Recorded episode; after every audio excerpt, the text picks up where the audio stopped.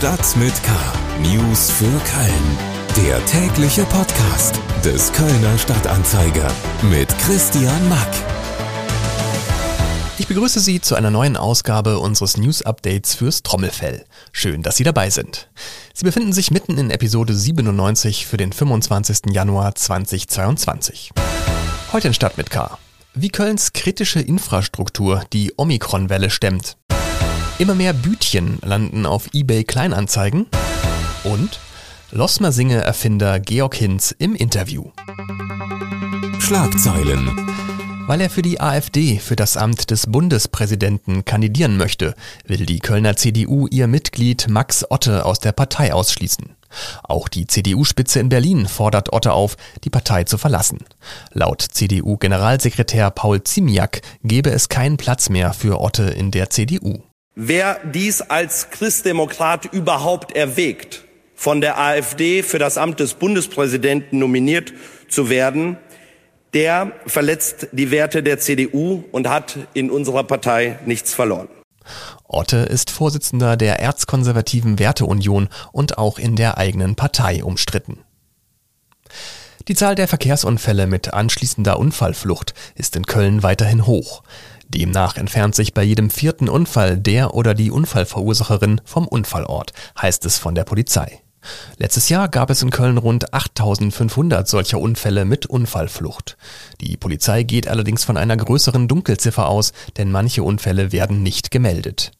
Geflüchtete Fahrerinnen und Fahrer zu ermitteln gestaltet sich oft schwierig, weil die Polizei dabei vor allem auf Zeugenaussagen angewiesen ist. Die Hälfte aller registrierten Unfallfluchten wird von Autofahrerinnen und Autofahrern begangen. Aber auch Motorräder, Roller, Fahrräder und Scooter spielen eine Rolle. Etwas überraschend ist die Erkenntnis, dass selbst Fußgängerinnen und Fußgänger Unfallfluchten begehen. Im letzten Jahr hat die Polizei rund 100 solcher Fälle zu Protokoll genommen. Um genauer zu ermitteln, wie lange der Alkoholabbau im Körper von gesunden Menschen dauert, führt die Uni Köln nun eine klinische Studie durch. Im Rahmen der Studie sollen Faktoren wie Trinkgeschwindigkeit, Alter, Geschlecht, Körpergewicht und Körpergröße in Kombination mit Eigenschaften der Erbsubstanz untersucht werden. Auf Grundlage dieser Forschung soll in Zukunft genauer gesagt werden können, welche Blutkonzentration von Alkohol für einen bestimmten Konsum zu erwarten ist. Die Ergebnisse können zum Beispiel vor Gericht dabei helfen, eine Alkoholkonzentration aus später entnommenen Blutproben zu berechnen. Soweit unser Nachrichtenüberblick. Jetzt gibt's ausführliche Hintergründe und Stimmen zu noch mehr interessanten Themen rund um Köln. Corona News. Köln steckt mitten in der Omikron-Welle. Die 7-Tage-Inzidenz liegt jetzt fast schon seit einer Woche bei einem Wert von über 1000. Erstmals seit Beginn der Pandemie hat das RKI am Dienstag mehr als 3000 Neuinfektionen am Tag für Köln gemeldet. Weil das Gesundheitsamt mit dem Melden der Neuinfektionen kaum noch hinterherkommt, sind die genannten Zahlen möglicherweise gar nicht der aktuelle Stand, sondern müssen noch viel höher sein. Bei mir im Studio ist jetzt Florian Holler aus unserer Lokalredaktion. Hallo Flo. Hi. Äh, alle fragen sich natürlich mit Blick auf die Zahlen, welche Auswirkungen hat Omikron auf die sogenannte kritische Infrastruktur? Ja, und genau dieser Frage ist die KSDR-Lokalredaktion auch nachgegangen. Also fangen wir mit den Kliniken an. Inwiefern ist der Klinikbetrieb durch Omikron schon beeinträchtigt und ist man dort auch auf Schlimmeres vorbereitet? Also momentan ist die Lage oft in den Kliniken äh, noch relativ stabil. Bei den äh, Krankenhäusern der Zelitinnen zum Beispiel, die vier Krankenhäuser in Köln betreiben, gibt es zwar wieder mehr Corona-Patienten, aber weniger mit schweren Verläufen und dadurch auch weniger Patienten auf den Intensivstationen. Auch der Krankheitsstand beim Personal bewegt sich in einem okayen Rahmen. Bei der Uniklinik sind zum Beispiel gerade etwas mehr als zwei Prozent der Beschäftigten in Quarantäne. Und ähnliches gilt auch für die städtischen Kliniken, den dreien.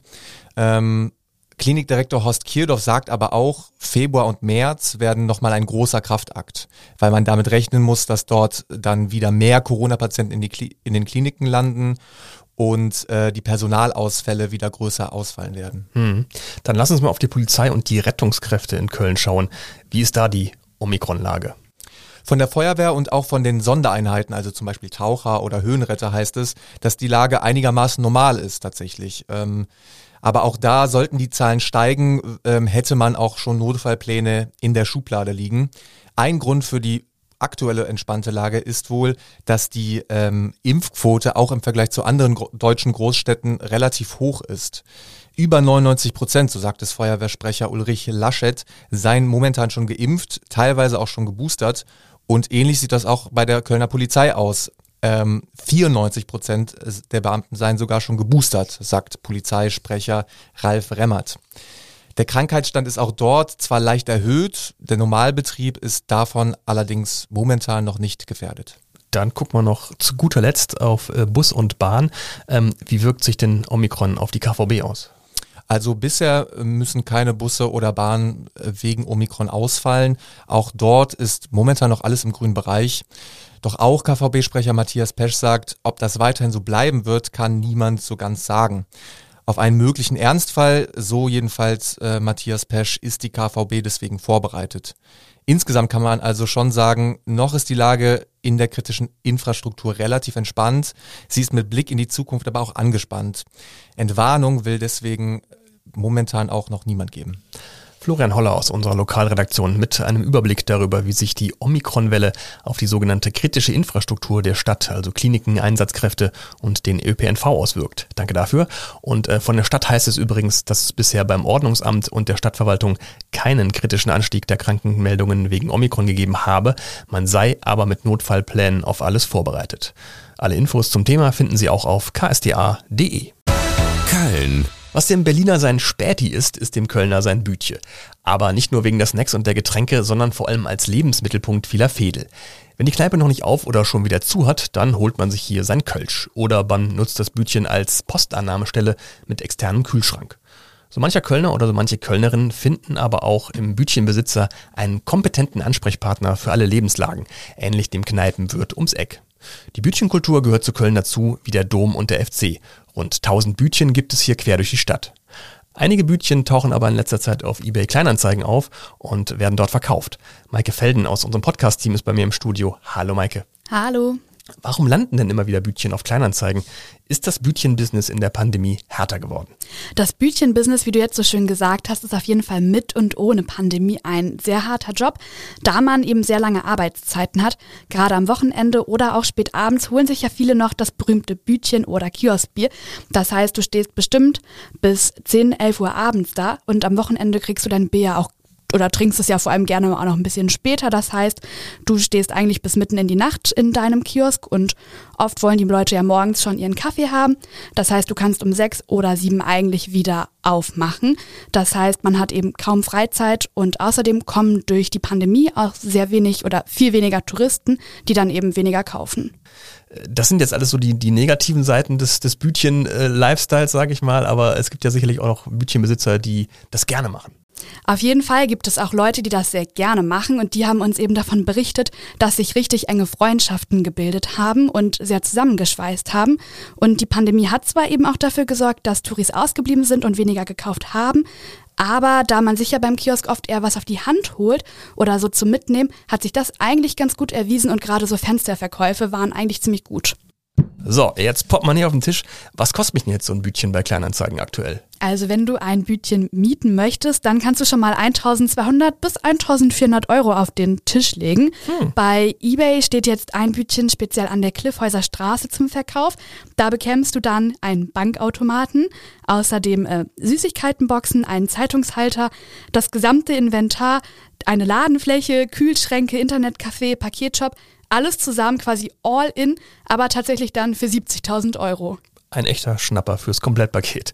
Maike Felden aus unserem Podcast-Team darüber, dass bei eBay Kleinanzeigen immer mal wieder Bütchen zum Verkauf angeboten werden. Mehr dazu finden Sie auch im Kölner Stadtanzeiger und unter ksda.de. Karneval. So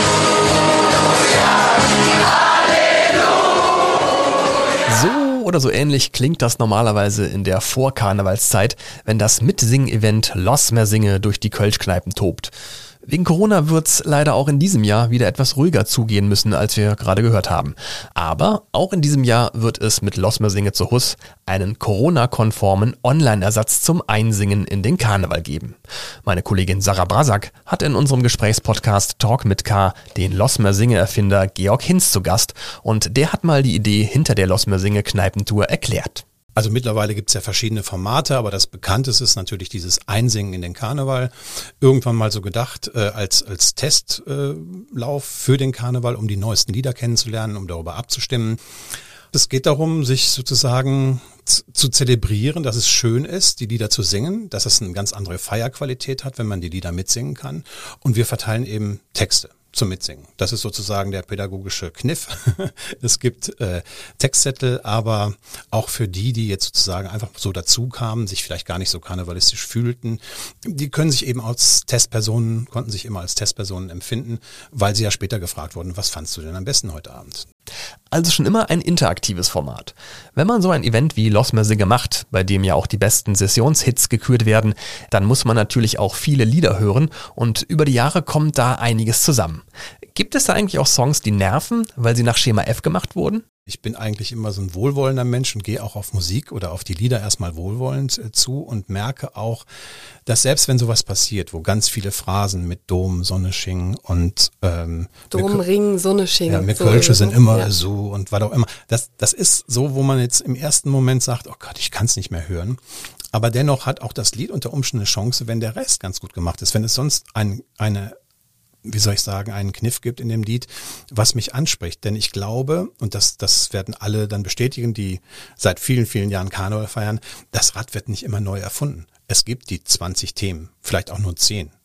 Funktionsmusik, sagt der Fachmann dazu weil solche Songs die Funktion haben, uns in gute Stimmung zu versetzen und da bietet sich halt in Köln nur eine Handvoll von Themen an.